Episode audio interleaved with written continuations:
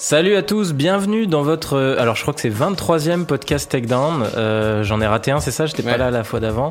Euh, Aujourd'hui, gros débrief de l'UFC Fight Night de Sao Paulo et aussi du combat Joshua contre Povetkin, évidemment. Donc, comme vous le voyez, euh, ceux qui regardent, évidemment, euh, bah, c'est filmé aujourd'hui. On pensait qu'on reviendrait que la semaine prochaine en mode filmé. Finalement, on a pu se glisser sur un petit créneau parce qu'ils sont très occupés au studio ici en ce moment. Euh, donc voilà, aujourd'hui c'est filmé. La semaine prochaine, gros pré- grosse preview normalement de l'UFC 229 qui sera également filmé. Et la fois d'après aussi, là on est lancé, je crois. On avait fait un pétard mouillé un peu avec euh, pas d'enchaînement pendant deux semaines, mais Vous, vous avez fait un pétard. ouais, regarde-le. regarde Moi, je l'aurais filmé avec mon iPhone. Ouais, ça aurait rendu tout aussi bien, j'en doute pas. Euh, donc voilà, aujourd'hui, comme je vous l'ai dit, débrief de cette UFC Fight Night de Sao Paulo, le combat d'Anthony Joshua et quelques news, notamment le débrief de la première opposition euh, Conor Khabib in real. Euh, donc aujourd'hui avec nous Robin Salut. et Étienne qui sont là. Bonjour à tous. C'est parti pour ce nouveau podcast Takedown.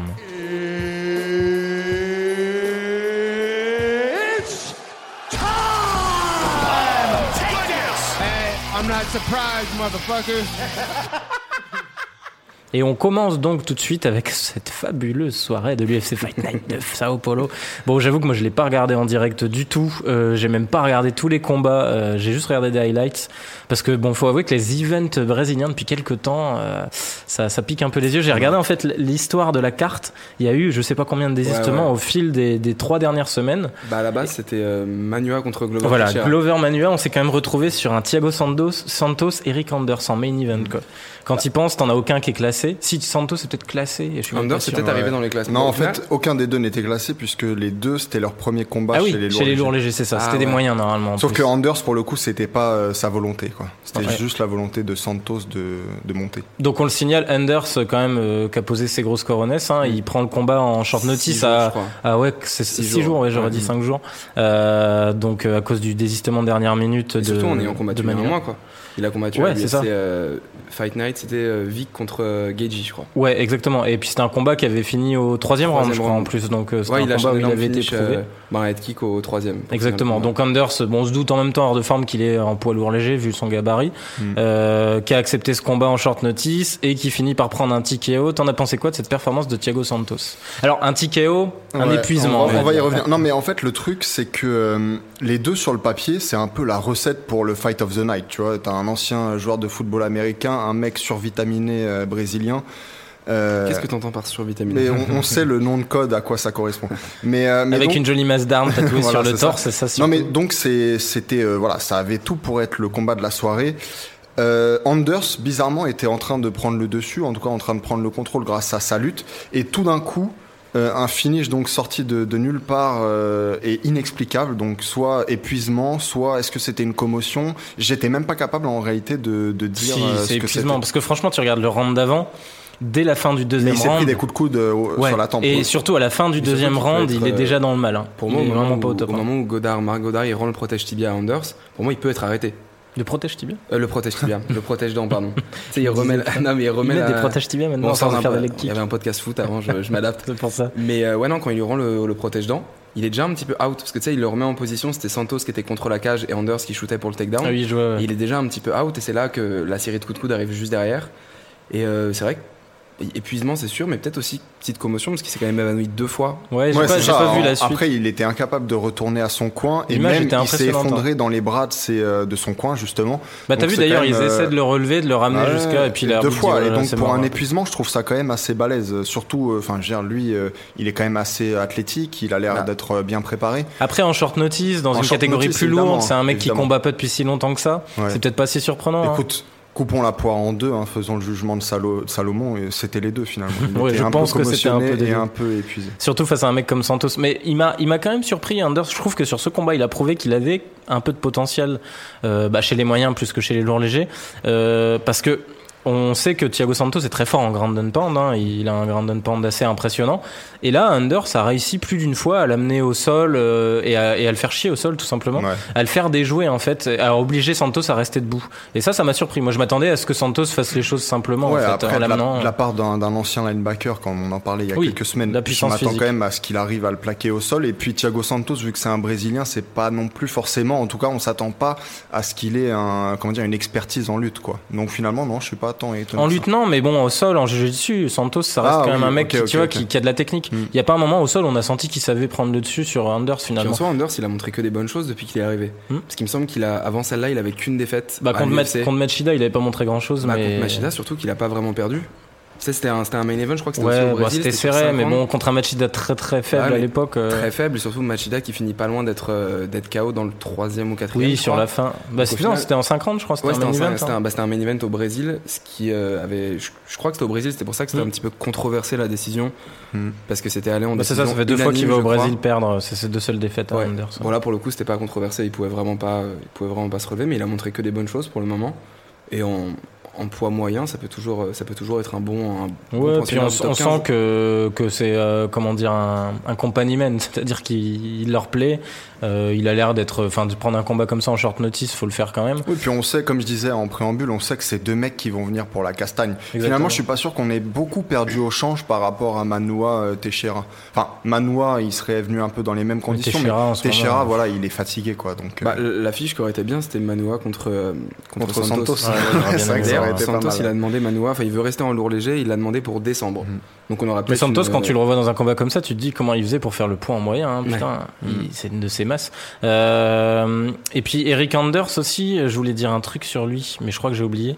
Oui, non, il faut qu'il se coupe les cheveux. Bon, ça, c'était pas ça forcément Ouais, que j'avais prévu de dire, mais je, je De ouf, trouve que quand t'as un crâne aussi développé, Mm. tu dois te couper les cheveux, ça lui irait beaucoup mieux. Surtout que tu vois des images de lui en foot US où il avait les cheveux plus courts, ça lui allait mieux. Ok, Ah ouais, non, Eric, Anders, en tout cas, euh, euh, qui a prouvé qu'il avait. que nous dire qu'il s'appelait Eric E E-R-Y-K. Ce qui est bizarre. Er- Comme Eric, ah oui, c'est vrai qu'il s'appelle Eric avec un Y. Putain, j'avais zappé en plus, je l'ai même pas noté. Euh, ouais, donc Eric Anders qui reste sur euh, deux défaites sur ses trois derniers combats, mais deux défaites qu'on peut pas vraiment, euh, euh, comment dire, placer euh, sur un côté. Le mec Ouais. n'a pas le niveau de l'UFC puisque c'est pas contre n'importe qui. et là une extrême short notice. Voilà, exactement. Euh, Thiago Santos qui veut rester en lourd léger, donc on verra. Après, pourquoi pas, hein, dans une catégorie qui a pas grand monde, euh, le mec est capable d'un top, d'un niveau top 10 en fait. Je pense, j'aurais été curieux de le voir justement contre Manu. hein. Ouais, mais je suis même surpris de le voir monter finalement parce qu'en en moyen, il se débrouillait pas mal. hein. Le seul qui l'a vraiment anéanti en moyen, c'était Moussassi. Et Moussassi, c'est un gros client. Et à son époque en plus. euh, ouais, voilà, quand juste avant Santos parte de, de l'UFC. Mais sinon, euh, Thiago Santos, il se débrouillait pas mal en moyen. Il, a pris un KO contre David Branch aussi plus récemment. Ouais, Ah ça. oui, c'est vrai. En exact, moyen, il avait pris. ouais. Euh, donc voilà pour ce main event. Bon, je suis euh, pas sûr que ça s'améliore euh, en lourd léger. Ouais, non, non, il y a non, des ouais. cogneurs euh, en lourd léger. Hélas. Euh, ouais, non, du coup, euh, élu combat de la soirée, hein, Ouais. ce main event. Mm. Euh, le co-main event entre Alex Oliveira, cowboy, donc l'autre cowboy, le cowboy brésilien, et, et Carlo Pedersoli. Donc je vous avais teasé un peu, messieurs, avant l'émission que j'avais. Jingle Voilà, que j'avais, j'avais une anecdote, mais vous allez voir, c'est une anecdote bien moisie en fait, c'est ça qui est drôle. Euh, Carlo Pedersoli, je cherche, du coup, je me dis, je connais pas ce type-là, il y a même pas de page Wikipédia, donc je vais voir sur sur Google. Et, euh, et là, il me, me, me sort un certain acteur. Alors, je- j'essaie de vous faire deviner. En fait, c'est le nom, le vrai prénom et nom d'un acteur euh, des années 70, je dirais, euh, italien, mais qui s'est fait connaître aux États-Unis dans des westerns de seconde zone un peu. Ok. Je sais pas si t'as une idée. Euh, bah, on l'appelait Trinita. Ah, mais c'est les euh, Buddy Ah, c'est, Spencer, euh, Bud Spencer. ouais, ouais, c'est Bud Bud Spencer, Spencer. Bud Spencer, ouais. en fait, il s'appelle Carlo, Carlo Pedersoli. Exact, ça, ça s'écrit exactement pareil. Ok. Et c'est pour ça que je suis tombé en fait par hasard sur la page. Je fais mais putain, c'est pas C'est lui. marrant. ouais. Puis je C'est- fais, ah C'est- ouais, c'est Bud c'est vrai qu'elle est Spencer, vraiment moisie. Ouais, elle est moisie. Hein. Ouais, mais je trouve ça quand même marrant. Ouais, Parce c'est que quand bon, même, à euh, part. C'est étrange, Qu'est-ce que tu veux dire d'autre sur Carlo Pedersoli Bah, qui s'est fait terminer en 39 secondes en comme une event. Ouais. Tu peux le dire, ouais. Du coup, ouais, gros finish, c'est ça, Ouais, 39 ouais, ouais, secondes de, cowboy. hmm, ça arrive après un kick, je crois que c'est un low kick contré. Et après, j'ai. En il a- fait, il lui rattrape même Ouais, le- il lui rattrape la jambe, jambe. il lui envoie, il lui envoie un grand coup euh, plein visage, je crois que c'est une droite, et derrière il le finit, il le finit 5 secondes après, et c'est 39 si je me trompe pas. Ouais, 39 Ouais, secondes. 39 secondes, c'est ça. Mais je me demande à quel point, les, parce que là il y avait beaucoup de Brésiliens sur la carte, je me demande à quel point est-ce que c'est les Brésiliens qui ont vraiment brillé ou est-ce qu'on leur a envoyé des, des peintres Bah, ce Enfin, que- gars-là, moi, mais- c'est vrai que j'en avais pas entendu parler. Il était sur une victoire à l'UFC. Il est assez jeune, hein. Ouais. euh, mais- Moi, moi, je trouve surtout qu'il est arrivé de façon très imprudente en fait. Il est arrivé comme jeté. une fleur, euh, il s'est jeté, il envoie un sidekick euh, gratuitement. Et donc, c'est même pas tant d'ailleurs qu'il se le fait attraper, c'est qu'il perd totalement son équilibre sur le coup de pied. Évidemment, Cowboy Oliveira, qui est un opportuniste, il en demandait pas tant. Et en plus, Co- Cowboy Oliveira, il est tellement opportuniste que lui, c'est kill or be killed. Il fait partie de ces combattants-là qui soit tu le, tu le finis, soit c'est lui qui te finit. Donc là, euh, ça explique euh, donc la Ouais. rapidité du, du finish, quoi. Bah, tu l'avais vu contre euh, Yancy Medeiros, je crois, et Mm. contre bah, l'autre cowboy, Cowboy Cerrone, Ouais. c'était exactement la même chose. Exactement, ouais. Des combats qui peuvent aller de chaque côté, et Mm. vraiment que de l'intensité. Mm. Bah, ce qui est cool, c'est que Oliveira, tu sais que dès que tu vas le voir, euh, ça, va être, ça, ça va être cool. c'est sympa, quoi. Tu te, tu te régales toujours. Euh, moi, j'aimerais bien le voir contre, euh, contre un mec comme Leon Edwards, qui monte un peu euh, chez les welter, qui est, je crois, classé un peu au-dessus de lui. Ouais, après, je, ouais, je pense qu'Edwards, il voudrait. plus L'amener au sol, sûrement. Non, surtout, il voudrait plus haut. Oui, oui, bah Edwards, justement, bah, c'était contre Cerrone, justement, ouais. qu'il Mm. a fait une grosse victoire. Une Ouais, mais si tu regardes, ils ont quoi deux, deux, deux places d'écart. Peut-être qu'il va monter justement Cowboy. Bon, après, c'est pas sûr que contre un mec comme Perdersoli, il le fasse monter. Masvidal aussi, t'as. Ou Neil Mani, de ce genre de gars qui sont toujours là pour. Masvidal, euh, j'aimerais bien voir ça, ouais. Ouais. Sur Masvidal, il a pas combattu depuis longtemps. Depuis longtemps, ouais, mais parce que lui, il a des problèmes de, de motivation, en fait. Ça, il fait partie de ces mecs-là. Je pense que quand il est motivé, il fait partie des tout meilleurs au monde, quelle que soit la catégorie qu'il choisit, soit les légers, où il a fait la, la, la plus grande partie de sa carrière, soit chez les welter. Mais, euh, mais là, ça fait un moment, euh, même il a laissé pousser ses cheveux. Ah oui, c'est vrai. Donc Ah, ça montre que le gars, il est, il est dans une autre. euh, Mais ma- c'est lui qui s'était fait connaître avec des street fights. euh, Exactement. moi, et à l'époque, d'ailleurs, il avait les cheveux longs. Ouais, c'est ça. Et il faisait des street fights. euh, bah, d'ailleurs, il était le protégé de Kimbo Slice. Ouais, Et il surtout qu'on lui, a, on lui a refusé pas mal de, de ses dernières demandes. il a demandé Stephen Thompson, je crois, juste après avoir Ah mis KO ouais, ouais, euh, exact, exact. Cowboy. exact. Et il me semble qu'il a demandé un autre combat, Mm. peut-être Mike Perry, si je me trompe pas, et les deux, euh, les deux ça lui était passé sous le nez. Ah, contre Mike Perry, ça aurait été sympa en Ouais. plus. hein. Mais ouais, c'est un peu un mec comme euh, au final Nate Diaz, quoi. Il peut Ouais, s'en battre les couilles de temps en temps, et c'est pour ça qu'il peut pas combattre pendant deux c'est aussi le meilleur pote de Colby Covington. Ah ouais Masvidal Ouais. Ah, je savais pas du tout. Ah, mais si, ce qui montre encore une fois que Covington, c'est un peu un personnage. En Ouais, réalité, ouais. il est, il est pas du tout, euh, enfin comme il, comme il veut qu'on, comme il veut apparaître. Donc en tout cas voilà, jolie perf de, Cowboy Oliveira. Euh, bon, je crois qu'il est pas tout jeune hein, quand même, donc euh, faut pas compter sur lui pour monter chez les welter dans Non, les top c'est- 5. c'est un Mais bon c'est un mec qui divertissement voilà, sera Night, toujours un, un divertissement Non, sympa. puis au, au moment où on va presque bientôt, en tout cas, se séparer d'un, ancien cowboy, et ben finalement, on en a un euh, sous la main, quoi. Exactement, et il a 4-5 ans de moins, donc il a encore 2-3 ans à nous délivrer. C'est des combats sympas. Euh, bah, en parlant là justement de quelqu'un dont on risque de se séparer rapidement, c'est même officiel, hein, je crois qu'il a officialisé euh, Rogerio Noguera, c'est ça? Ouais, on Euh, retraite, a du coup. ouais. Euh, À 42 balles. Ouais, euh, 42. hein, euh, Ouais. Mais, mais c'est marrant d'ailleurs parce que je me suis penché dessus. Moi, je connaissais euh, c'est c'est Little Nog Minotauro. Mm. Euh, je le connaissais du Pride en fait. Euh, À l'époque où je vous avais dit, moi j'étais un gros gros fan des DVD du Pride euh, étant jeune. Et, euh, et, et Noguera en fait, il a pas une longue longue carrière de MMA. C'est ça qui est marrant. Le mec qui a 42 piges, mais il Bah, a les pas beaux 36 40 combats, combats. ouais. Non, il en a Ouais, 30, mais- 36. à Ah quand même. Ah, je voyais plus. Et il en a plus court. de 30. Il en a À 30. l'UFC en tout cas, il en a pas tant que ça en fait. Il en a une dizaine, je crois. À Il l'UFC. a Parce qu'il a pris 30 et beaucoup 40. de, il a pris beaucoup de temps entre chaque combat en fait. tu vois. C'est vrai. Ça fait, ça fait longtemps Puis que les beaucoup de deux frères d'ailleurs ils sont ouais. Mm. Mais ça fait longtemps que les deux frères sont pré-retraités quoi. Quasiment. Je, je sais pas si c'est lui ou son grand frère le, le bras cassé contre Frank Mir. C'était le grand frère. Ah, c'était le grand Puisque frère, c'était. Big Nog comme son Ouais, nom l'indique. parce que lui, il, a jamais été en poids lourd, euh, Mais- Rogerio. Enfin, Par contre- il a été en poids lourd au Pride, mais bon, c'était Nog, il a été champion à l'UFC, il me semble. C'est le seul Non. des deux frères qui a. Il y en a un des deux qui a pêché une ceinture à l'UFC. Je crois que c'est euh, Little Bah, c'est le Nog. Big alors. Ouais, moi il me Ah semble ouais aussi que c'est le Big ouais. Mais je me Parce que Little Nog, non, il a été champion du. Non. Il a même pas été champion du Pride. Il a perdu en demi-finale euh, en sûr de ça 2005. Ouais. Bah après, sûr. comme souvent dans les fratries, euh, je sais pas si c'est une, une histoire de génétique et c'est pas ce podcast le lieu pour en discuter, mais souvent dans les fratries, le petit frère est en général moins puissant, moins fort que le, que le grand, quoi. Ah, je suis l'aîné, ça me rassure. non mais ça se vérifie rien qu'avec les frères Diaz. Enfin, Nate aujourd'hui est celui qui est le plus connu des deux, mais pendant longtemps, le, le joyau des deux entre guillemets, c'était Nick. C'est vrai. Et qui reste d'ailleurs souvent dans l'ombre de son frère. Mm. Ça a dû lui faire bizarre à Nate à l'époque. Mais, euh, mais en tout cas, Rogerio Noguera, pour son dernier combat, euh, on lui avait mis un mec pas trop difficile à affronter, hein, Sam Alvey, Ouais. qui est un gars qui, tu sais que ça se passera debout, euh, qui est là pour délivrer, prendre un un, KO ou en un mettre un. puncher, Voilà, voilà, mais- c'est ça. Mais tu sais, c'est le mec qui l'amène, tu sais qu'il va t'offrir un combat debout, soit Mais- à prendre un KO, ouais. soit à en infliger un. Mais en ce qui est intéressant peut-être pour les spectateurs ou en tout cas ceux qui sont pas habitués peut-être à regarder ces combats, c'est que le gars sourit pendant tout le combat en fait, parce qu'il s'appelle Ouais. donc Smiling, Et même, euh, Alvi. Mais Et le il se fait mettre KO au final. Je sais pas si t'as vu la, la Ouais, photo. ouais, il est toujours. Au moment du KO, il se ouais. tape une énorme barre et tu vois ton, son protège-dents qui Ouais. sort. Et puis même d'ailleurs Ouais. dans, dans les cheveux, il se Ouais. fait euh, derrière la tête, il se fait une- un smiley en fait. Bah, c'est son nickname, non smiley, ouais. Il a un nickname euh, Smile Alvi Ouais. ou quelque chose et, comme et ça. d'ailleurs, ne, ne le prenez pas trop à la rigolade parce que ce mec-là, sa, sa meuf, sa femme même, euh, la mère de ses enfants, c'est une meuf qui a été euh, à Miss, euh, enfin pas Miss America, elle a, elle a fait un concours de top modèle euh, Ouais. très important aux États-Unis en fait.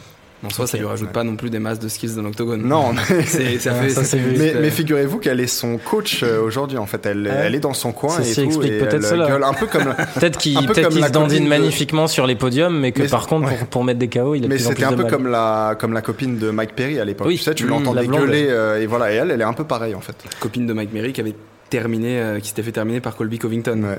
Après Ouais. une défaite, je sais plus qu'il a dit, tête de cheval ou un truc comme ça. Enfin, Oui, oui, je me souviens un que c'était assez violent. ouais, c'était mignon. Et puis qui avait balancé du gros dossier sur Mike Perry quand ils s'étaient séparés d'ailleurs.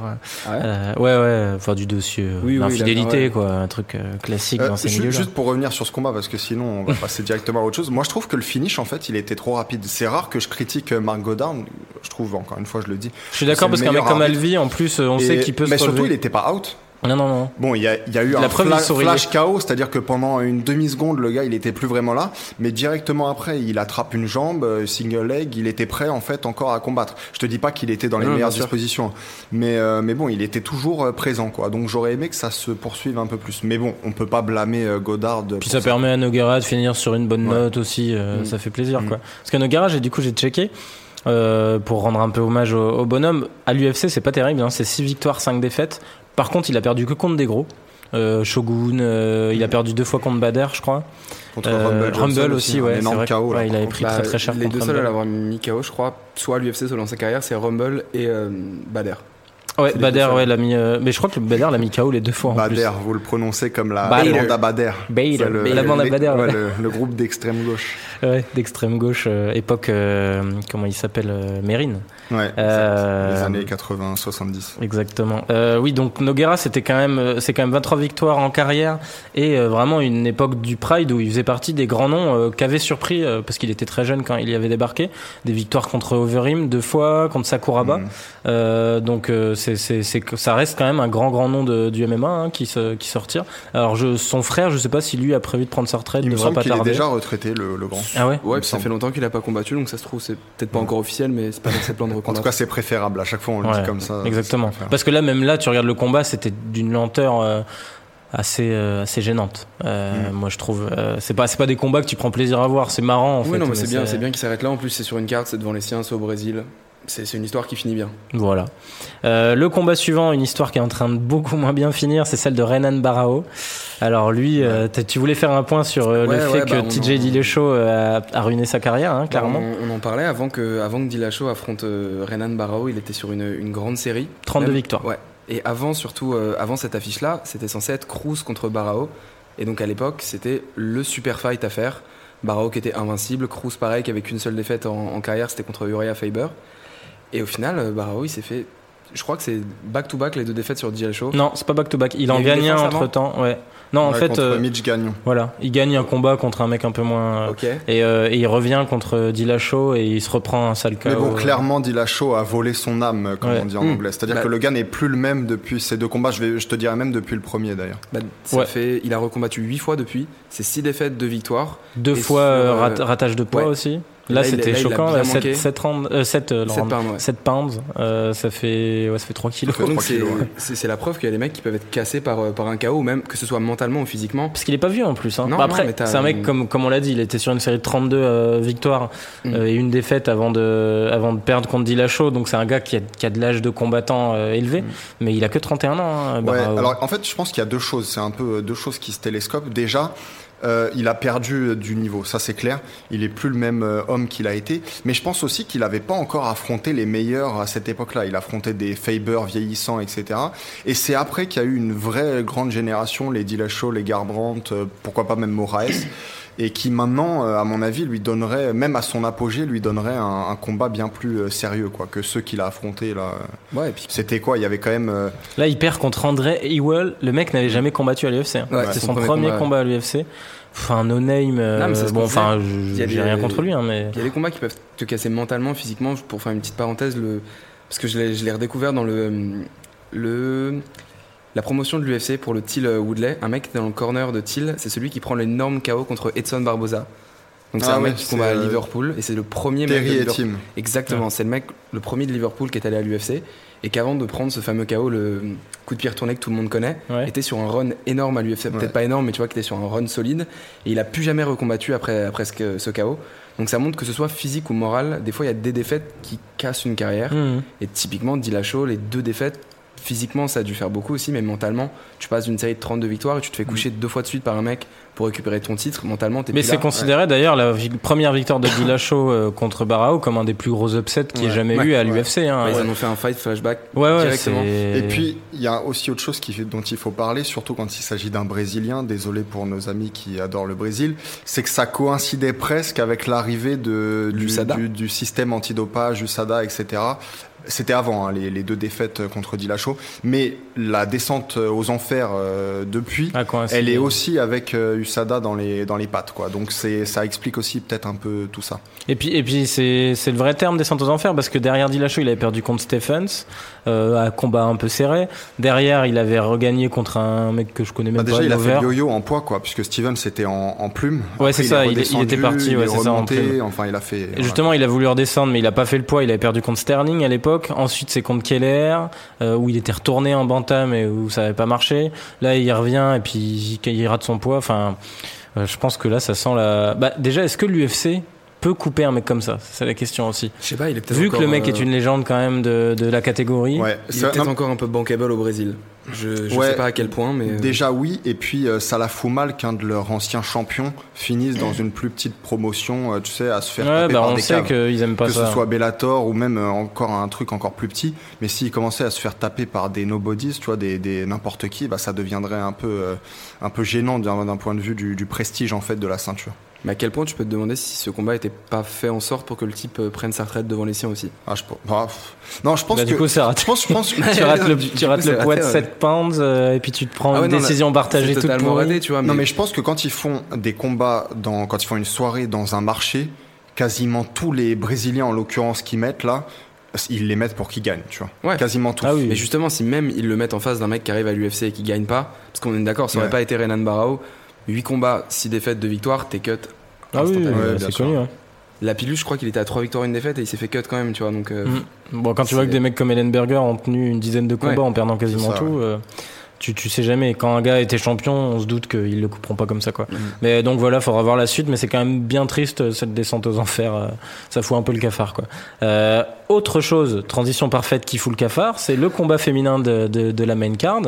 Euh, non, je suis dur d'ailleurs parce que il aurait eu le mérite de, de nous montrer un peu, un peu plus de Marina Rodriguez, qui est une nana qui a été révélée en fait au Dana White euh, Contender Series, qui avait mis un sale KO.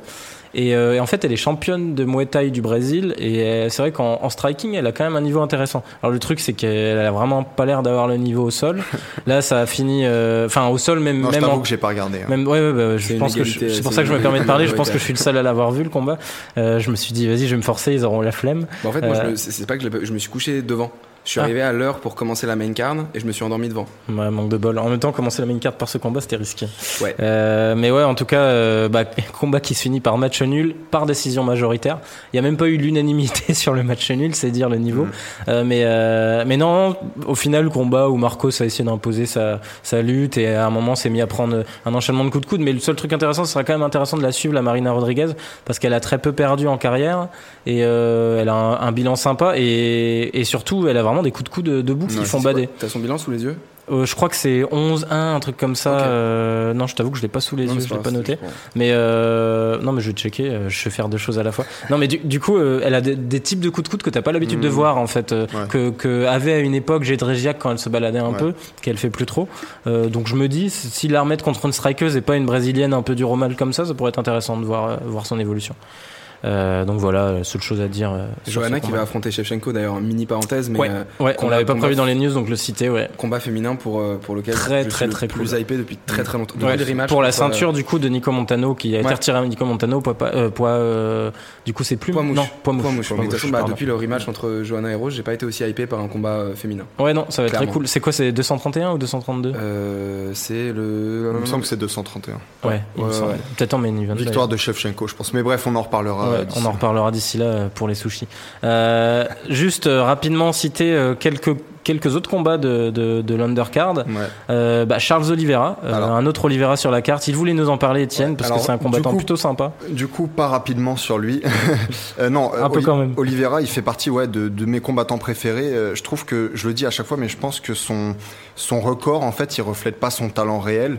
Là, on le voit encore euh, donc samedi soir, puisqu'il a battu le record de soumission en UFC qui était détenu par Royce Gracie. Nul autre que Royce Gracie. Donc, il est passé à 11 soumissions, alors qu'il est même pas ranké dans sa catégorie, donc dans les légers. Bon, on sait qu'il a fait une partie de sa carrière aussi chez les, chez les plumes.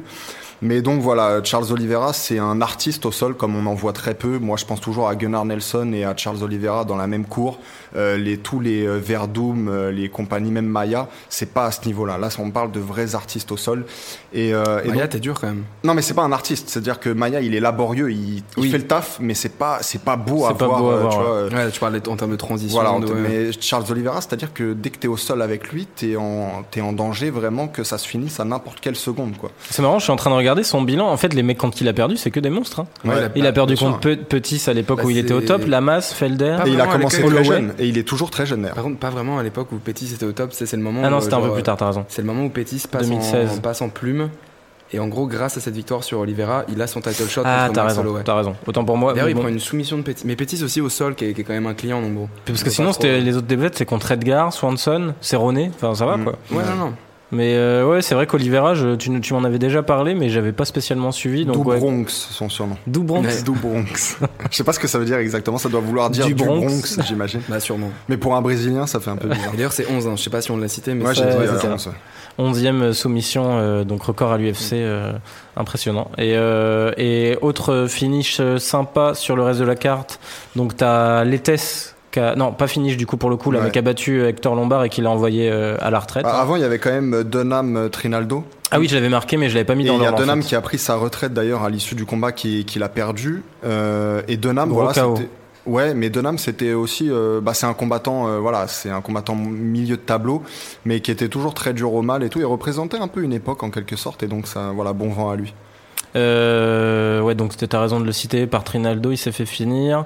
Ah oui, T'as- puis t'as raison, c'était un beau, euh, un beau KO puisque c'était un coup de genou, de genou bien corps, timé, ouais. bien C'est timé ça. au foie. En contre presque. Et même, ouais, euh, c'est ça, ouais. Donc c'est en plus des coups au foie aussi dévastateurs. D'habitude, on en voit qu'en boxe anglaise.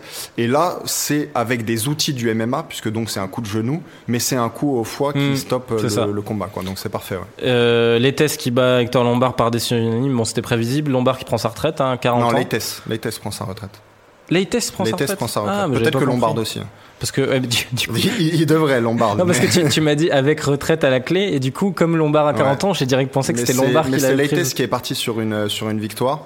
Euh, Ok, autant pour mais, euh, mais du coup, oui, non, mais tu fais Parce que de Lombard, il est sur 6 Mais défaites, du coup, fais pour moi, c'était parce que. Lombard, pour moi, ça fait longtemps qu'il devrait euh, s'arrêter aussi. c'est ce que tu disais, c'est exactement ce qu'on lui souhaite, quoi. Mm. Ancien champion pour moyen du Bellator. Ouais, du coup, j'avais même prévu l'hommage en disant il est ancien champion pour moyen du Bellator. Non, mais par contre, Leites, pour revenir sur lui, il a quand même combattu Anderson Silva pour la ceinture. Ouais, c'est vrai. Euh, Enfin, le gars a été un pérenne du top 10 des poids moyens pendant des années, quoi. Donc, euh, donc Je me demande c'est même pas l'une des premières défenses de titre de Silva à l'époque. En tout cas, ouais, c'est dans, c'est dans le, le début, ouais, c'est dans le début. Ouais, C'était une maison de retraite cette carte. Euh, Augusto Sakai, euh, je voulais juste le citer rapidement parce qu'il est japonais et brésilien. Euh, comme Machida, enfin Machida il a des origines japonaises, c'est plus lointain. Lui je crois que c'est un de ses deux parents qui est japonais, l'autre qui est brésilien, Sakai, qui est ex-Bellator, qui avait perdu contre Cheikh Congo, mais je le cite juste parce qu'il a fait un, il a signé un, un gros KO, bon un peu difficile quand même, euh, au troisième round contre Chase Sherman.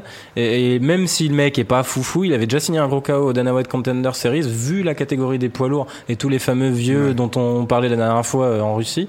Euh, je me dis c'est typiquement un mec qui pourrait, euh, il est pas, il est pas vieux, hein, il a 28 ans je crois, Mm. qui pourrait faire son trou dans le top 15. euh, Après, il est euh, pas très athlétique. non, euh, non, Mais pour revenir coup, sur euh, Sherman, c'était le mec qui, euh, la dernière fois, je cherchais son nom, c'est le fameux euh, Vanilla Gorilla. oui, c'est lui. ça. Et attends, je voulais quand même dire un autre truc sur Leites que j'ai oublié de, de préciser. Il part euh, donc de, de- du MMA euh, avec le troisième nombre, le troisième plus grand nombre de victoires euh, en UFC, euh, en tout cas dans la catégorie des moyens, après Bisping et Silva. Donc Ouais, euh, un donc vrai client qui, qui C'est marrant, c'est une catégorie. Tu, tu sais, tu cherches du côté du plus grand nombre de victoires à l'UFC, c'est vraiment chez les moyens qu'il faut chercher. Ouais, c'est toujours des en moyens qui durent longtemps. Euh, Peut-être que la, catégorie- la catégorie se renouvelle moins que d'autres aussi. Euh, on peut citer la belle soumission aussi de Sergio Moraes contre Sanders et surtout la scène très sympa dans les coulisses où il répète le mouvement et il lui explique à Sanders Ah, ok. comment il Et- lui a mis la soumission et les deux sont au sol. Tu et les vois, pourtant c'est Saunders linéaire. qui n'est pas euh, le premier venu au sol puisqu'il s'entraîne avec Eddie Bravo. Et en fait, c'est pour ça, un- tu vois, dans la scène- euh, C'était la première soumission, c'était la première fois que Sanders se faisait, euh, se faisait Ouais, et t'as vu, en fait, c'est lui qui allait le voir en lui disant, mais explique-moi parce que je te contre juste avant avec ça et j'ai pas compris Ouais. comment t'as fait et il lui refait le j'ai été checker le palmarès de Moraes. Sur les dernières années, il est médaillé quasiment tous les ans des championnats du monde de Jiu-Jitsu. Ah, Donc ok. c'était vraiment un client au sol. Mais ouais, la, la vidéo où il explique. un Ouais, elle est vraiment il géniale, euh, vraiment super géniale. sympa. Euh, le gros KO aussi de Eliseu, ah lui, il est dur à prononcer, Eliseu Zaleski dos Santos Ouais. euh, contre Luigi Vendramini, euh, un gros flying knee. Lui, ça fait deux fois d'affilée qu'il nous sort un Voilà, KO de fou ça. comme Lui, ça. il là. commence à nous à retenir notre attention. À suivre, hein, chez les, je crois que c'est chez les Walter. pas- C'est même pas que un fly knee. Il commence par un fly knee, il termine sur un énorme crochet. de Ouais, un énorme crochet. ouais. C'est très très sale. Et la dernière fois, il avait mis un espèce de spinning wheel kick de fou là. euh, donc lui à voir parce que les deux combats d'avant, il les avait gagnés à la décision, mais c'était des Fight of the Night j'ai contre euh, Griffin et c'est Walter, je crois. Walter. Et, et Good. euh, donc euh, voilà, c'est un mec qui sera là pour délivrer aussi des combats Mm. sympas. Et C'était le deuxième mec sur la carte qui avait un nom italien. Puisque Ouais. tu voulais les anecdotes euh, C'est foireuses. vrai. C'était pas le nom d'un autre acteur, hélas, Ouais. j'ai pas réussi à trouver en tout cas. Euh, débriefons du coup sur de la boxe rapidement aussi. Un combat que moi, pour le coup, j'ai trouvé très très sympathique hein, Oui, euh, chez ouais. les lourds. C'était c'était assez fun euh, entre Anthony Joshua et Alexander Povetkin. Alors moi, je, je trouvais, enfin c'est bon, la classique ignorance aussi euh, euh, qu'il y a autour de, de, de la boxe, vu que plus de grands médias en parlent sans forcément être des spécialistes, contrairement à MMA.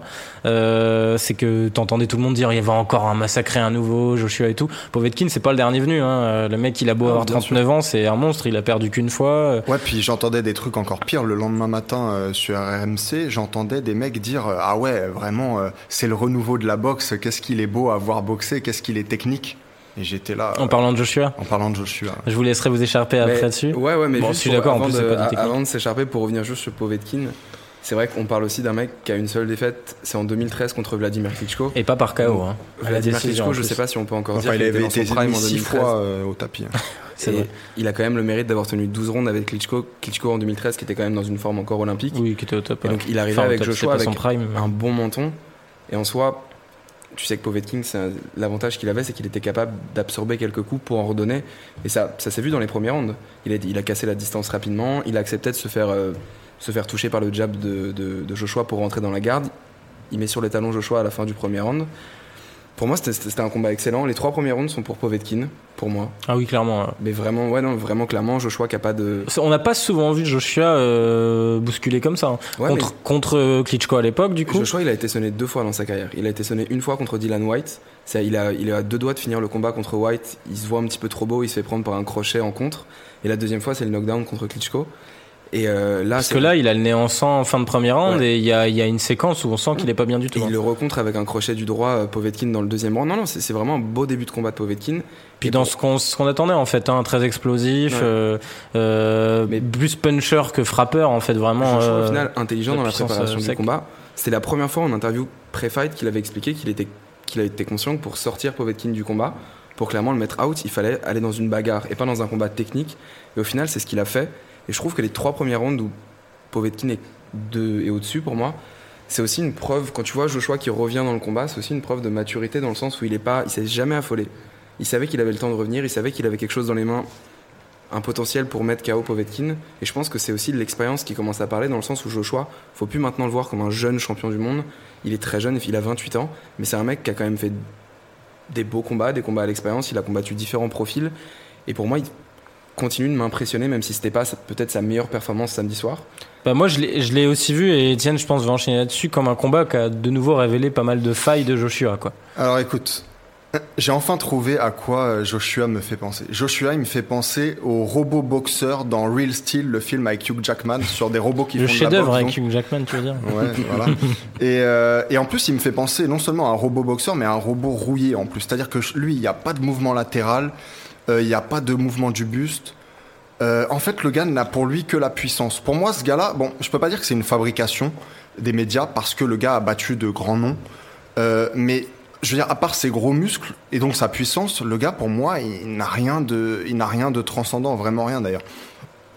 Moi, je me dis à chaque fois quand je vois ça, euh, et après quand j'entends, comme je te disais, le lendemain, des mecs dire oui, qu'est-ce qui, c'est le renouveau de la boxe et tout, je me dis des mecs comme Floyd Mayweather, comme Lomachenko, comme Canelo, comme Terence Crawford, ils doivent se pisser dessus en voyant ça, tu vois. Lomachenko d'ailleurs qui était à la soirée, franchement, il devait, il devait rire. Après, après tu, là où t'es dur aussi, c'est qu'on sait que les poids lourds nous ont rarement offert des combattants techniques. euh, Ah bah demande à Vladimir Klitschko, hein. Oui, voilà. Mais justement, Klitschko, c'est pas compliqué. demande à Lennox Lewis. Mais c'est euh, pas pour rien que ces deux-là sont considérés comme les plus grandes légendes de, de- parmi les plus grandes légendes de l'histoire de la boxe. Tu vois, tu cites forcément des mecs euh, qui sont. Enfin, on a sou- souvent connu des champions en poids lourd qui étaient de- des, des montagnes de muscles avec une capacité de frappe énorme et un menton solide. Ouais, mais de toute Ça façon, colle souvent. on- peut mettre un terme au débat. Quand tu finis ta carrière, tu pars avec un palmarès. Floyd Mayweather, il est bien évidemment plus technique qu'Anthony Joshua, mais tu peux, il y a plein de trucs que tu peux, que tu peux lui mettre euh, pas, pas du tout à son crédit, comme avoir pris les mecs après leur prime, comme Pacquiao, comme avoir pris Canelo trop tôt, comme avoir pris plein de trucs différents. Bah justement, Et euh, je- ouais, de la part de Joshua, il est- Joshua, va falloir commencer Non, non, mais- à prendre Wilder parce que Ouais,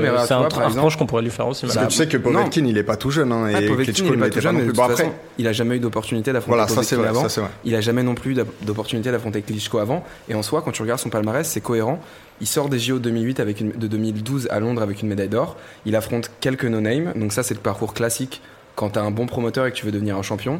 Son premier test, c'est pour un titre britannique contre Dylan White, qui aujourd'hui, bon, on voit aujourd'hui Dylan White, il a réussi à, à prendre une décision unanime contre Joseph Ils pourraient se combattre les deux d'ailleurs, ils ont- Voilà, ils l'ont il la cité. Moi, il ça me ferait chier de revoir ce combat-là. Il Mais... y a la possibilité d'un rematch, ça te montre bien que White derrière il a fait une belle carrière. Après, en soi, Takam, ça reste quand même un client chez les lourds. C'est jamais quelqu'un qui va aller combattre pour une ceinture maintenant. Mais en soi, regarde derrière, t'as Vladimir Klitschko, qui est quand même, qui a été peut-être l'un des meilleurs boxeurs poids lourds. Enfin, sûrement, même, c'est sûr, l'un des meilleurs boxeurs poids lourds de tous les temps. Non, mais de toute façon, on n'enlève rien au fait que la 41 carrière de Joshua Ouais, est, bien, est bien construite et qu'il a une évolution logique et qu'il est bon. Mais de là à dire que c'est un boxeur incroyablement technique, euh, Ah ouais, ce Non, non, non, genre de choses, c'est autre chose encore. moment, un autre si débat. tu mets tout le monde d'accord en mettant tout le monde KO, il n'y a pas vraiment Ouais, de. voilà. Il aura un beau palmarès. On peut sera- considérer que c'est un boxeur Mais- puissant qui n'a pas encore prouvé qu'il était technique. Et je suis pas sûr qu'il évolue sur ce côté-là. il est suffisamment pas. technique pour, euh, pour compenser, euh, enfin pour, pour euh, comment dire, Pour que sa sa puissance, puissance, euh, voilà, physique exactement, s'exprime. Bah, tant que sa puissance compensera sa technique, Ouais, Ouais, mais alors je vais te dire, pas- je vais te dire, euh, les, les contres et les crochets qu'envoyait Povetkin, euh, si c'est Wilder, mon ami Wilder euh, de la Bomb Squad qui les envoie. Euh, euh, Et c'est pour ça que ça va être intéressant. euh, Joshua, il va finir au tapis. Et je vais même te, bon après, je, je peux pas encore parler de, de Fury parce qu'on l'a pas encore vu euh, revenu au, au meilleur niveau. Mais Fury, il danse autour de lui euh, pendant 12 rounds, tu vois. Et vraiment, Joshua ne le touche à peine. Ça, j'en suis persuadé. Évidemment, si c'est le Fury euh, qui est au bon niveau. Donc, je veux dire, on en fait beaucoup trop avec ce gars-là. Euh, qui, enfin, je, je sais même pas à vrai dire comment il a été champion olympique parce que moi je trouve que sa technique elle est vraiment rudimentaire en fait. je trouve que t'es, je trouve que t'es trop dur. Ouais. Et si je, si je devais vraiment donner mon avis après, on aura Enfin, le temps. Tony Oka un- par exemple, dites-vous bien que Tony Oka, même actuellement, pour moi, il danse autour de Joshua pendant, sur- pendant 12 rounds. Tu vois, je, ça- dis pas ça- que- je dis pas qu'il se fait pas catcher, hein, mais il danse autour de Joshua pendant 12 Pour- rounds. C'est un bien meilleur mon- technicien par exemple. Pour moi, le problème, enfin, je pense que si on a un peu de chance, je pense façon, on aura les réponses parce qu'on aura les deux affiches. Mm. Je pense qu'on aura Wilder en premier parce que, effectivement, ce que disait Étienne, Et Tony Yoka que- derrière, tu veux dire je trouve euh, aussi que Joshua, excuse-moi de te couper, mais je trouve que Joshua a beaucoup perdu en vitesse avec les années. Là maintenant, le gars est lent face à Povetkin, 39 ans. Il était le plus lent sur le ring. Pas seulement d'ailleurs avec les jambes, avec les bras aussi. La vitesse de bras, elle était pour Povetkin. Tout ça, c'est des choses quand même qui sont très inquiétantes. Surtout face à un mec, ancien receveur universitaire, donc en football américain, comme Wilder, qui a même pas été en NFL. tu vois, je te, je te- je te trouve encore une fois trop dur. Après, bon, on n'a pas le même avis sur la question. Mais regarde, par exemple, un mec comme Wilder, qui pour moi a montré beaucoup de failles contre Ortiz, Mm. qui a Ah, failli se faire arrêter il- dans la septième, il est pas technique du tout. Quand il commence à enchaîner Wilder, c'est vraiment, il y a aucune garde, il a rien. ouais, non, mais et typiquement, il peut se faire prendre en compte par un mec comme Joshua. Ah oui, mais c'est surtout. Pour de toute moi- façon, ça a la chance Ah bah, de Joshua façon, et de Wilder c'est- dans voilà, les deux sens, exactement, hein. exactement. Ça sera pas un combat de technicien. Non, non, hein, ce ça, sera pas un combat hein. technicien, C'est pour ça que tout le monde a envie de le voir aussi, parce que ça sera marrant. Je pense que vous êtes aussi un petit peu dur dans le sens où il y a. Ah, moi, je Joshua suis pas meilleur- dur. non, Moi, Joshua je me suis régalé, tu vois. Joshua est meilleur technicien que Wilder pour moi, par exemple. Oui, bien sûr, Et- bien sûr. C'est vrai que je suis d'accord. Le seul truc qui va dépendre, c'est l'état de forme dans lequel revient Fury. Je pense qu'on va commencer par un Joshua Wilder parce que Fury est peut-être pas encore. euh, à Moi, son je pense que Ah, je crois Wilder que- va il me semble que euh, Wilder et Fury, ils ont prévu de se combattre, que c'est le 1er premier- décembre. c'est le 1er décembre, Ouais, voilà. Ah, tu penses que malgré tout, il y aurait un combat en- avec, Avec le, avec le perdant derrière, pense. Ah, peut-être. Mais en tout cas, ça dépendra vraiment du retour de Fury. Je pense qu'il est pas encore, euh, il est pas encore au niveau Non. de sa performance contre Klitschko, par Mais- exemple. Je, je suis- je suis d'accord avec ce que tu dis, hein, mais si je suis dur en fait avec euh, avec Joshua, c'est que je trouve qu'on en fait beaucoup trop. Milan, il peut en témoigner parce que sur euh, le, le site Takedown, enfin sur la page Facebook, à chaque fois les, euh, les, en tout cas, je me souviens quand j'écrivais un peu il y a toujours longtemps le cas, hein, vrai que à chaque fois les trucs sur Joshua, ça fonctionne du tonnerre. Après, il y a sur des milliers Wilder de aussi, likes hein, et tout. sur Wilder non mais aussi, hein. ce que je veux dire, c'est que les gens pensent réellement, à cause de ce que j'appellerais une fabrication des médias, que ce type est le renouveau de Mike Tyson ou de. euh, Mais il faut bien Oui, vous dire que tu sais Mike Tyson, c'était à des années-lumière en termes de technique, tu vois, par sûr. exemple. Oui, mais tu sais comment ça marche. Enfin, en- fait, c'est tout bête. Tu sais comment ça marche la boxe de, auprès du grand public. C'est-à-dire qu'on aime mettre en avant les poids lourds parce que c'est les combattants les plus impressionnants. Mais qu'est-ce qu'il a justement réellement aussi, Joshua? À Ouais. part les gros muscles. Bah, Donc. eh ben, t'as tout dit. ouais, mais d'accord, mais, ça le fait grand un peu public, léger quand même. oui, mais le grand public, ce qu'ils veulent voir, c'est un affrontement entre deux masses. Tu, tu pourras pas vendre au grand public comme tu vends un combat de poids lourd. C'est pas pour rien que ça fait toujours plus vibrer que le reste. Je te parle du grand public. Regarde Wembley là samedi. L'ambiance, c'est un truc de fou. Ouais, Pourquoi? Parce que t'as euh, 80 000 personnes et t'iras pas chercher 80 000 puristes dans un stade. Mmh, non, c'est impossible. C'est impossible. Et puis surtout, Et, si on et fait ça a le mérite, mais ça, là où on peut considérer qu'il y a une forme de renouveau aussi de la boxe, c'est qu'ils ont su surfer son, sur son, sa super image en Angleterre grâce au JO Ouais. 2012, il champion olympique euh, devant son public à Londres, et, et le mec derrière a été construit progressivement. Aujourd'hui, il remplit des stades. Je veux dire, euh, moi, je trouve que la vraie ambiance de boxe aujourd'hui, elle est en Angleterre. Ah oui, bien sûr. C'est un sûr. truc de fou. L'entrée de le- Povetkin sur cette espèce d'hymne russe, de... mais c'était incroyable. De toute façon, l'Angleterre, le Royaume-Uni actuellement est le, En plus, le et le pays numéro un de la pourvoyeur, boxe. ouais, ouais. Ouais. Et il y a des, des sacrés bonhommes qui arrivent derrière. Donc je pense qu'en fait c'est ça qu'il faut qu'il faut accepter, c'est que tu as une forme de marketing derrière qui fait aussi qu'un mec comme Joshua essaie peut-être d'éviter Wilder depuis quelque temps parce qu'il il a une progression de carrière logique et saine. Après, malheureusement, je, je pense pas qu'on peut s'exprimer dessus, étant donné que les négociations en boxe, on n'aura jamais le fin mot. Il y a des promoteurs qui disent deux choses différentes, il y aura toujours deux versions. oui. Alors, effectivement. Mais pour que Fury et Wilder aient pu se mettre euh, d'accord aussi vite, c'est que Joshua, il y a un moment, euh, il Ouais, a mais pas besoin d'argent. Joshua, s'il veut prouver qu'il y a ce côté legacy, tu peux dire ce que Mais tu vois, veux. là, Fury, Fury Wilder, ils ont tous les deux un intérêt genre incroyable à faire ce combat. Wilder, il Mais prend un pourquoi Fury Joshua, il aurait pas d'intérêt à battre Wilder parce qu'il C'est le seul bah, qui lui reste à battre pour déjà, prouver si, qu'il est si le on se rappelle, c'est quand même la WBA qui lui a fait combattre Povetkin. Oui, ça je sais. Donc, en gros, la règle de la WBA a mis un. Ils ont mis un ultimatum en disant si vous trouvez pas d'accord avec Wilder avant une telle date, si vous ne voulez pas Et perdre ils la n'ont pas trouvé d'accord. ils Je sais, ouais, il a d'accord. expliqué d'ailleurs après, Après, le combat est-ce que ça peut pas être un intérêt Et ça encore, moi je dis ça, mais c'est une supposition du clan Wilder de faire, de faire durer les négociations pour donner une image d'Anthony Joshua à quelqu'un qui court. Je sais pas et on le saura jamais. Mais au final, de toute façon, maintenant, Wilder, l'avantage qu'il a. après- Moi, ça, j'y croyais à une époque. Je trouve que Wilder, Ouais. depuis quelques combats, on voit que la seule, le seul objectif qu'il a, c'est d'affronter Anthony Joshua. Il y a que ça qui Puis, lui tente, qui le tente. puis le gars quand même il dit ouais moi je suis prêt à aller en Angleterre, je suis prêt à ce qu'on fasse une revanche, ce que vous voulez. De l'autre côté t'entends les mouches voler. Donc c'est quand même qu'il doit y avoir euh, Pendant quelque 8 mois, chose. t'as Floyd Après- Mayweather qui t'a dit je vais arriver en MMA. Mais avec après- les mêmes arguments. Mais tout, après, tu vois, c'est- évidemment, je pense pas que Joshua il tremble Non, dans son mais non. lit, euh, tu vois. Mais simplement, Moi, euh, j'espère bien pour du, lui. du- du point de vue d'Eddie Hearn et tout, sans doute qu'on essaie de, de faire euh, de faire mariner un peu le, le truc. Bon, bref, on va finir là-dessus, messieurs, vu qu'on veut avoir le temps de parler un peu de la conf euh, Khabib-Connor. Ouais. Euh, bon, en tout cas, voilà, belle victoire de Joshua, qui pour moi aussi est un palier de plus. Beau Euh, chaos de Joshua. Voilà, beau chaos de Joshua. Oui, et, et beau combat au terme d'un superbe combat. Euh, je parle Belle pas de la part de Joshua, mais voilà, avec jusqu'au chaos de Exactement, Joshua. avec une super performance de Povetkin. J'étais déçu d'ailleurs qu'il tienne pas plus longtemps après, Ouais, non, après c'était c'était le- vraiment un beau combat. le gros coup qu'il prend. Euh, juste pour citer, on le cite juste, hein, du coup on, on s'épanchera pas dessus, euh, la victoire de Luke Campbell en co-main event de la soirée contre le français Yvan Mendy. Euh, ben, juste pour le dire, parce que moi j'ai vu le combat et il y a une décision unanime remportée par Luke Campbell qui est... euh, pff, qui est franchement, enfin allez voir le combat pour vous en faire une idée vous-même. Je vais pas faire la jouer. jamais unanime pour. ah ouais non, si jamais de la vie, si jamais de la vie. le combat Enfin, en tout cas, moi, je veux pas faire Jean-Michel polémique parce qu'en plus on, on regardait avec Étienne aussi, euh, il y a des sites américains qui considèrent que la victoire est logique et tout. Il y a aussi des sites anglais qui le disent. Après quand tu vois le combat, honnêtement, euh, on sait qu'en boxe c'est délicat parce que c'est du round par round. Des scores pareils, euh, il y a y a y a des 119, 111 ou genre oui, de choses. C'est là où tu vois que c'est abusé. C'est incompréhensible quoi. Il le donne par décision genre euh, partagée. Ça aurait pu être plus justifiable, mais là quand tu vois le, le score des. Et précisons que Luke Campbell, c'est champion olympique Ouais. euh, voilà, anglais à Londres aussi en mec à faire 2012. monter. euh, voilà. Et là, le, le- bah, du coup, prochain combat, il affrontera euh, normalement Mickey Garcia pour la ceinture WBC des poids légers. C'est dommage pour Ivan euh, Mendy, quoi, parce que Ouais. c'est un bon De boxeur. toute Moi, je- façon, le résultat aurait été le même face à Garcia. voilà.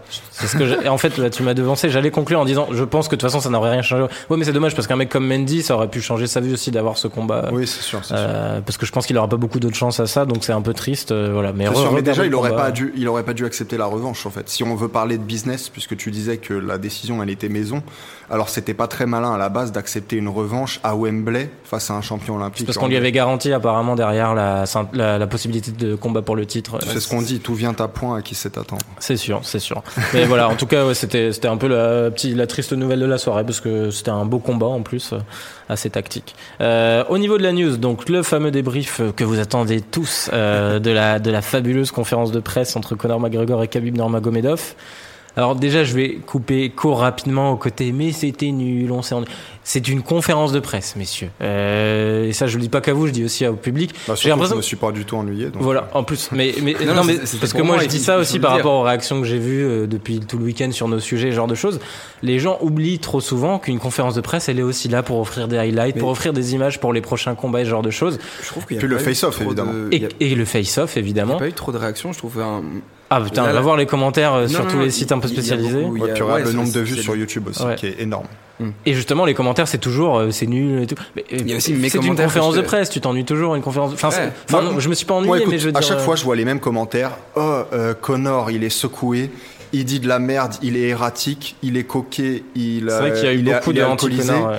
Et à chaque fois, on dit euh, quelques mois plus tard que c'était sa meilleure conférence de presse, donc la précédente. Et moi, je suis en, en- en mesure de te dire que cette presse conférence de la de cette presse conférence, cette conférence de Cette presse de la part de. Connor, c'est l'une de ses meilleures depuis un long moment. Il Bah, est en même temps, arrivé. il nous en avait pas offert depuis plus d'un an et la dernière c'était Mayweather. C'est vrai. Et puis elles étaient un peu bancales. Ah ouais. Mais euh, non, mais ce que je veux dire, c'est qu'il était très préparé. Il savait à quoi, à qui, à, à qui, à qui s'attaquer et à quoi s'attaquer.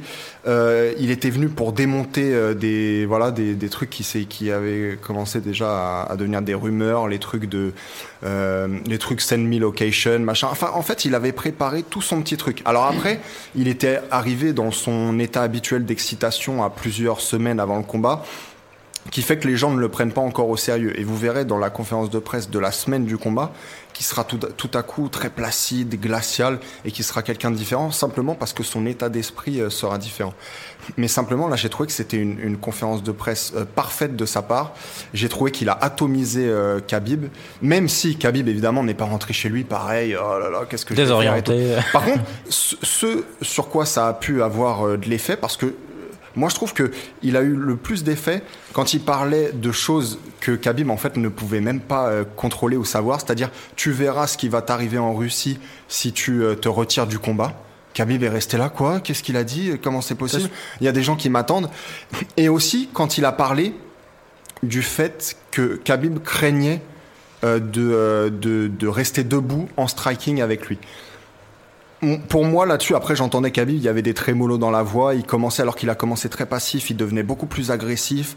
Euh, tu vois, pour moi, il y a des choses vas qui, pouvoir répondre, qui- il y a des Ouais, choses qui j- marquent. J'emmagasine les infos. Pour moi, il y a des choses qui marquent dans la psychologie quelqu'un qui euh, a été impacté. Je te dis pas encore une fois que le gars va se transformer en combattant amateur le jour du combat. Par contre, ça peut créer euh, ce qu'on appelle en anglais le sec- second guessing, c'est-à-dire un peu plus d'hésitation, notamment au moment d'échanger les premiers coups, euh, au moment de, de, de, plonger pour le premier takedown. D'ailleurs, euh, co- coach Cavana, le coach de Connor, a dit qu'il plongerait depuis les vestiaires directement dans les jambes de Connor parce qu'apparemment il a aucune envie de enfin en tout cas il suppose qu'il a aucune envie de rester debout avec lui donc voilà voilà ce sur quoi je pense que Connor a été très fort et euh, Tu vas avoir la parole, mais- voilà ce sur quoi je pense que Connor a été très fort mais je pense pas non plus que ça va non plus affecter tant que ça Khabib juste un peu Robin.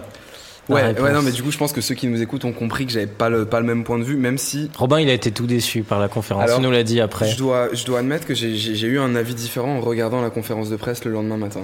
Je pense que c'est aussi parce que elle est arrivée 45 minutes en retard, j'avais un peu le seum. T'en pouvais plus de voir leurs Ouais, clips sur l'octogone. voilà, là. le- toutes les vidéos YouTube. C'est vrai que vrai que ça fatigue ça 15 quand on fois, entend en c'était- direct C'était casse-couille. Mais voilà, j'ai été déçu pour plusieurs raisons. Et le seul truc que, que je mets à ton crédit, parce que c'est vrai, tu me l'as dit directement, tu m'as fait voir une autre vision de la conférence de presse, il y avait quelques Je bonnes sais, je, suis, punchlines. je suis là pour orienter les gens. Pour... Quel guide suprême. Les guider. Mais euh, ouais, non, quelques, quelques bonnes, bonnes punchlines que j'avais pas vues. Moi, je pense que déjà, pour réagir à ce que dit Étienne, je pense qu'à aucun moment, je- l'histoire des trémolos dans la voix et dire qu'il a été choqué, par exemple, quand McGregor lui dit t'auras des problèmes quand tu vas revenir en Russie si jamais tu te retires de ce combat, ça pour moi, ça n'a pas existé. Pour moi, Il y a eu même aucun. Il y a eu peut-être une Mais petite comment t'expliques frustration. les trémolos alors Vraiment. Regarde, par exemple, là. Parce que je a peux te donner l'endroit de la vidéo où le gars. euh, Il y a la même chose du côté Connor où au moment où Connor lui dit genre nous on a combattu les Anglais et Khabib lui répond bah alors pourquoi tu parles anglais?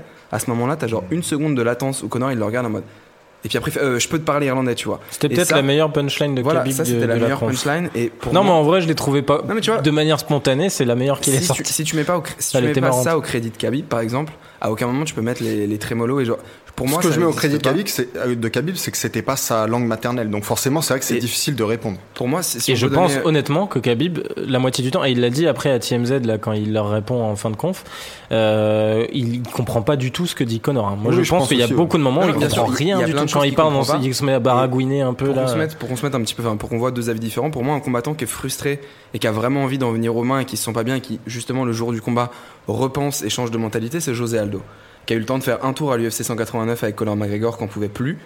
Et à l'UFC 194 certains en sont sûrs j'en fais un peu partie il était pas content. Alors qu'il a voulu mettre les mains sur McGregor pendant trois Ouais, mois mais- le soir du combat il était pas content de l'avoir en face de lui.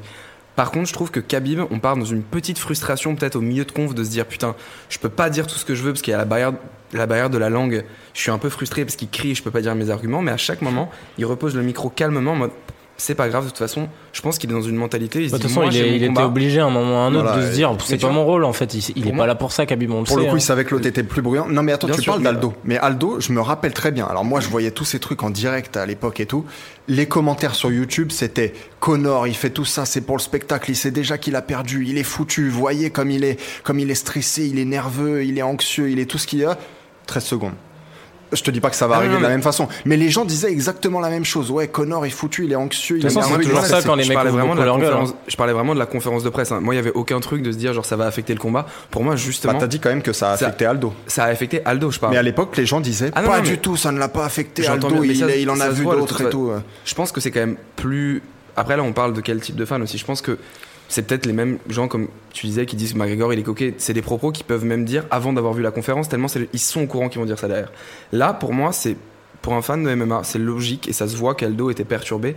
Pour moi, Khabib, pas du tout. Peut-être un peu frustré par la barrière de la langue, de se dire je peux pas lui répondre tout ce que je voulais et j'avais peut-être des meilleurs punchs. Il a été un poil frustré, mais sa mentalité, c'est de se dire de toute façon, moi, c'est pas maintenant que je vais montrer mes valeurs, c'est le jour du combat. Moi, je pense qu'il y a un truc qui doit le frustrer, Khabib, euh, parce qu'en plus, il a toujours été dans cette posture face à l'UFC. Et ça commence à être un peu le fameux Khabib Time et compagnie. Il y avait eu une hype qui était remontée derrière quand ils avaient besoin de, de tête d'affiche. C'est le côté euh, suçage de nœuds de Connor euh, par, par l'UFC qui, qui, l'air de rien, moi, me met toujours vachement mal à l'aise. D'ailleurs, toute la team Connor sont à Las Vegas aux frais de la princesse. Et, et qui est compréhensible, mais qui, moi, ça me met mal à l'aise à chaque fois. Là, le fait qu'il trinque avec euh, Dana White, avec son whisky qu'il a ramené, euh, son Proper 12 là, euh, Ça, pour moi, tu qui vois, y a- apparemment fait des ventes de ouf mais- J'imagine sur mais- Instagram, il y a déjà plus de 100 000 Ouais, abonnés à ça, ça, ça, c'était, faut avouer que c'était gênant, t'as pas le droit, trucs, quoi. il a- enfin, après, on a vu des, des- des classiques McGregor et Et puis surtout les deux, d'ac- ça fait vraiment les deux, les deux bons vivants qui lui, il est musulman, il boit pas, tu vois, il le sait, évidemment, McGregor, il est pas con, c'est pour ça qu'il lui tend un verre. Et, et, et, et puis, euh, et puis Dana White qui est tout sourire de trinquer avec Connor pendant que Khabib est à côté en mode, euh, c'est de la Mais merde. tu vois, là où je trouve que je trouve que c'est gênant un peu ces moments-là, quoi. là où je trouve que Khabib Pas de la part de Connor, mais de la part de Dana White. Quand tu vois Khabib est froid, il y a peut-être un truc qu'on peut mettre à son crédit, c'est que la conférence de presse, quand c'était encore Holloway qui devait combattre à l'UFC 223, il a vu qu'avec le public et les soutiens qu'il avait dans la salle, il pouvait prendre le dessus sur Holloway en parole. Et c'est ce qui s'est passé au final. La conférence de presse, t'as Holloway qui trash talk pas trop, qui est genre plutôt calme en disant bah moi j'ai pris l'opportunité de ma vie et je, vais te combattre. Et Khabib qui est vraiment plus dans le trash comme on l'avait même jamais vu.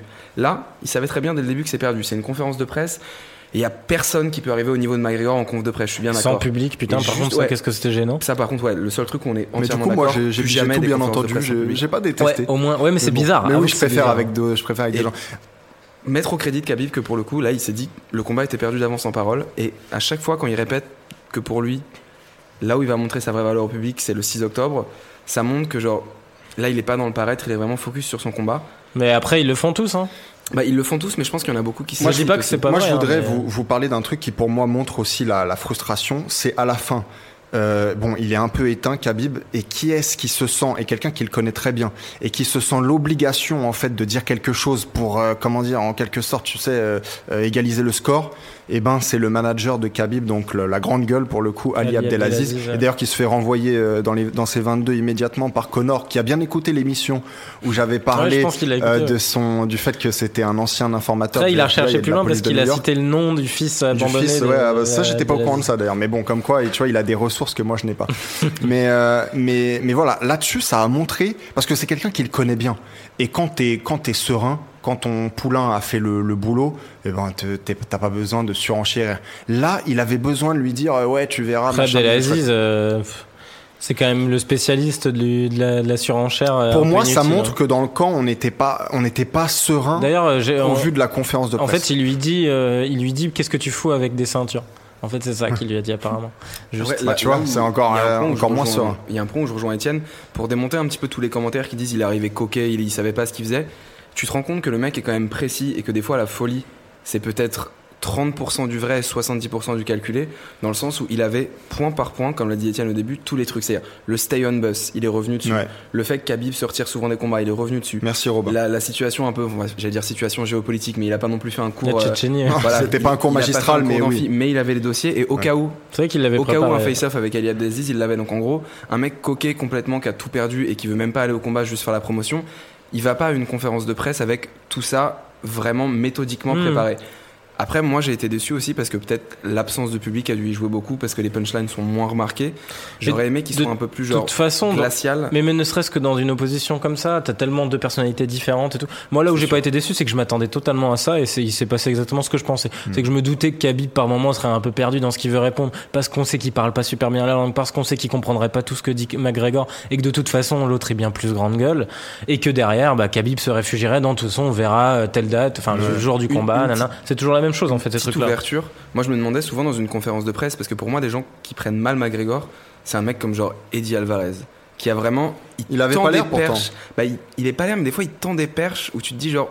Contre Connor, tu vas te faire fumer en conférence de Ouais, mais Alvarez, il se marrait, Mais tu vois. Alvarez, il se marrait, il il, avait choisi de le Il ça avait prendre ça avait l'air un peu faux aussi. Mais pour moi, je Ouais, m'attendais. avec le recul. Mais Ouais, je pense que dans quelques peut-être. mois, des gens diront d'autres choses sur C'est Khabib. peut-être tu vois. vrai, mais qu'il moi, je- était, euh, qu'il était euh, chouk. Je me demandais Secoué. souvent qu'est-ce que ça donne un mec en conférence de presse qui compte Connor, genre pose le micro, le regarde, se tape des grandes barres, à la limite si ça aurait pas un musulman, accepte le whisky, le tape et le dit que c'est genre un bon whisky, il rigole, De toute façon, le meilleur moyen, le meilleur moyen qu'il y aurait de contrer Connor, c'est de se marrer avec lui. Voilà, Parce c'est qu'il ce que je serait te dis, genre. décontenancé. Et Bah, pour le coup, un gars qui était assez serein, c'était Mayweather. C'est-à-dire que lui, Ouais. euh, ça, le, ça lui faisait ni chaud ni Mm. froid. D'ailleurs, il comprenait pas la moitié de ce qui était dit. Il s'en battait les couilles, ouais. Pour d'autres raisons que c'est sa langue maternelle. Mais, mais, euh, mais ouais, ouais, il s'en, il s'en foutait complètement, quoi, tu vois. Et puis, il savait aussi qu'il pouvait pas répondre, quoi. Parce qu'il faut le dire, moi je suis, je suis un défenseur de McGregor, mais McGregor c'est aussi le gars qui veut toujours parler plus fort. Mm. Et il y a un moment où, bon, tu te dis, je vais pas non plus gueuler, donc tu le laisses parler, puis c'est tout, tu vois. Pour moi, si on doit désigner un mec qui a vraiment été affecté aussi par le trash talk, on, on l'oublie, hein, mais c'est Dustin Poirier. Lui, pour le Oui, coup, il était. Connor, il était rentré dans sa tête, mais fois 2000. Et ça se voyait qu'à la fin, il en pouvait plus et que ça lui a complètement changé Sinon, t'as la technique. Nate Diaz qui marche bien. Bah, Nate Diaz, pour le coup, n'avait pas du tout été affecté, mais là, on parle aussi de quelqu'un qui est. Qui n'a rien à foutre qui- de rien. Aller, affecter Nate Diaz en conf de presse, faut être. Enfin, c'est même pas possible, je pense. Mais c'est pour ça que aussi, tu vois, c'est intéressant que tu en parles parce que, enfin, que, que vous en parliez, parce que si tu compares euh, Nate, sa posture, euh, sa façon de répondre, le jour de cette fameuse euh, des deux euh, presse- conférences de presse euh, par rapport à Khabib, excuse-moi de penser qu'il y en a un qui est beaucoup plus euh, affecté que l'autre, quoi, tu vois. Khabib, t'as un truc qui était intéressant qu'il a dit aussi à TMZ, là, on regardait la vidéo tout à l'heure, euh, c'est euh, le côté, euh, on est censé donner l'exemple, on n'est pas là pour, euh, c'est abusé qu'il y ait son alcool, Il l'a donné euh, l'exemple il y a quelques mois euh, avec une vidéo où Ouais. il se moque d'un. Et, euh, la- non, et justement, mais j'ai trouvé ça Toi, t'es pas surprenant. d'accord, euh, Robin Non, non, j'allais justement Ah ouais. rebondir là-dessus en Et, disant et j'ai que trouvé ça surprenant que ça soit la position qu'ils choisissent de prendre, de, parce que c'est de la com derrière à TMZ, ils, sa- ils savent qu'ils vont être attendus Mm. par des journalistes, et puis, puis derrière, il veut, et il veut endosser un peu ce rôle du good guy, euh, Ouais. Euh, a des valeurs, Non, euh, Etienne, ce que McGregor n'a pas. Il a raison de préciser ça, c'est qu'au final, Khabib, il se, donne, il se donne un peu une image là à la sortie de cette conférence de presse comme quelqu'un de bien, mais dès qu'il a fallu genre se vanner sur Max Holloway parce qu'il savait qu'il pouvait prendre le dessus en parole, il s'est pas gêné de dire genre à Max Holloway en se vantant, en disant est-ce que tu penses que tu as une chance contre moi? Et des trucs un peu beaucoup, vraiment beaucoup moins genre euh, beaucoup moins sympathiques et plutôt euh, je, je sais pas trop comment le dire mais il a vraiment Moi, je pense qu'il y a quand même beaucoup de choses qu'il faut vraiment mettre sur le coup de Et- la langue. Euh, Khabib, Oui, vraiment clair. oublier sur que le mec parle pas bien Etienne a raison de revenir sur le fait que là Khabib qui fait le qui fait le saint cette vidéo genre où il fait euh, je crois que c'est son pas son manager mais un de ses partenaires qui fait faire des pompes à un SDF pour de Ouais, l'argent ouais, c'est c'est son cousin. et tu son vois genre cousin, ouais. tu vois qu'habite de toute façon ils sont tous ils sont tous zinc dans la Non, mais là, c'est son vrai cousin.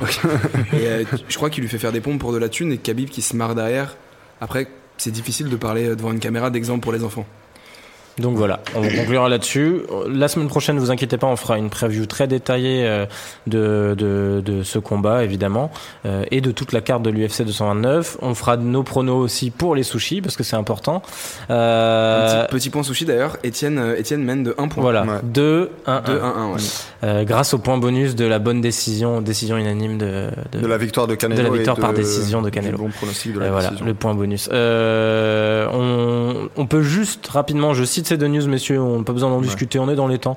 Mais, euh, mais, mais rapidement, le fait qu'il ait signé un deal de 6 combats, McGregor avec Mm. l'UFC, c'est quand même intéressant ça. Ça Euh, la news est sortie juste derrière. Ouais, voilà. mais c'est renégocié à chaque fois. Ouais, Donc, euh, donc j'attends de voir. Ouais, mais quand même, t'as, symboliquement, 6 symboliquement, combats. ça veut peut-être dire en tout cas qu'il compte rester en MMA voilà, plutôt que d'aller en signé avec euh, sa marque de whisky et compagnie, tu te dis, euh, apparemment- rassurant quoi. Apparemment, il y aura Proper Whisky donc sur le, les Ouais. tatamis en Ouais. fait. Le, dès l'UFC du combat. 229 apparemment Ah, dès- dès ouais, ouais, dès 229, l'UFC ok. 229 Ça c'est fou.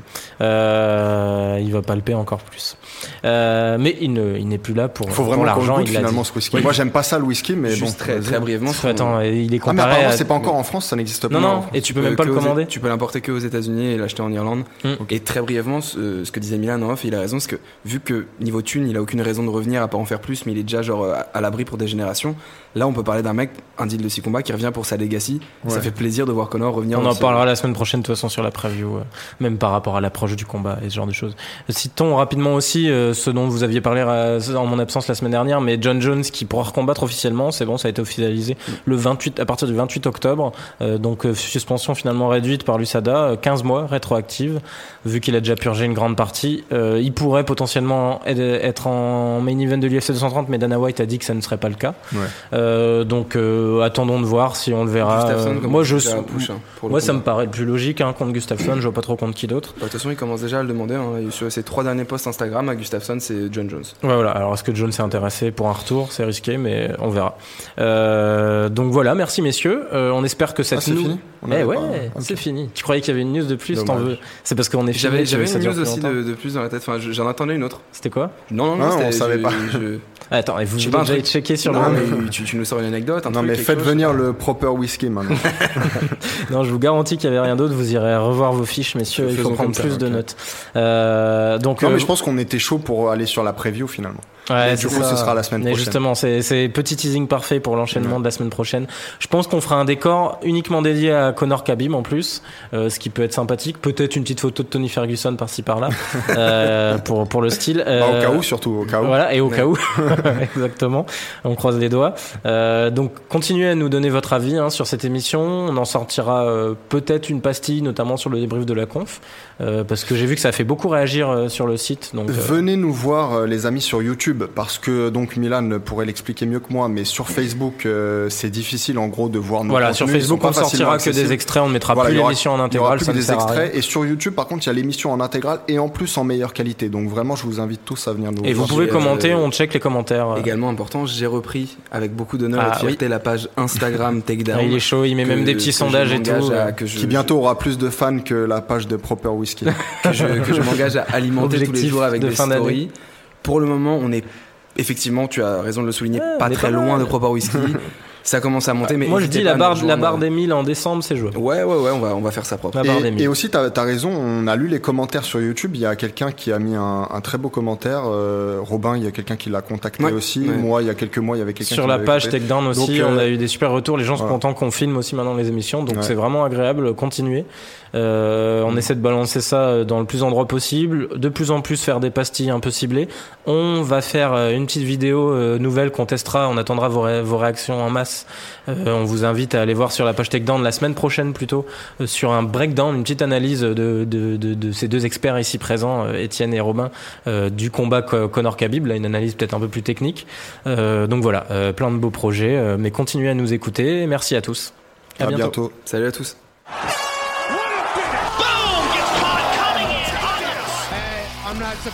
Motherfuckers.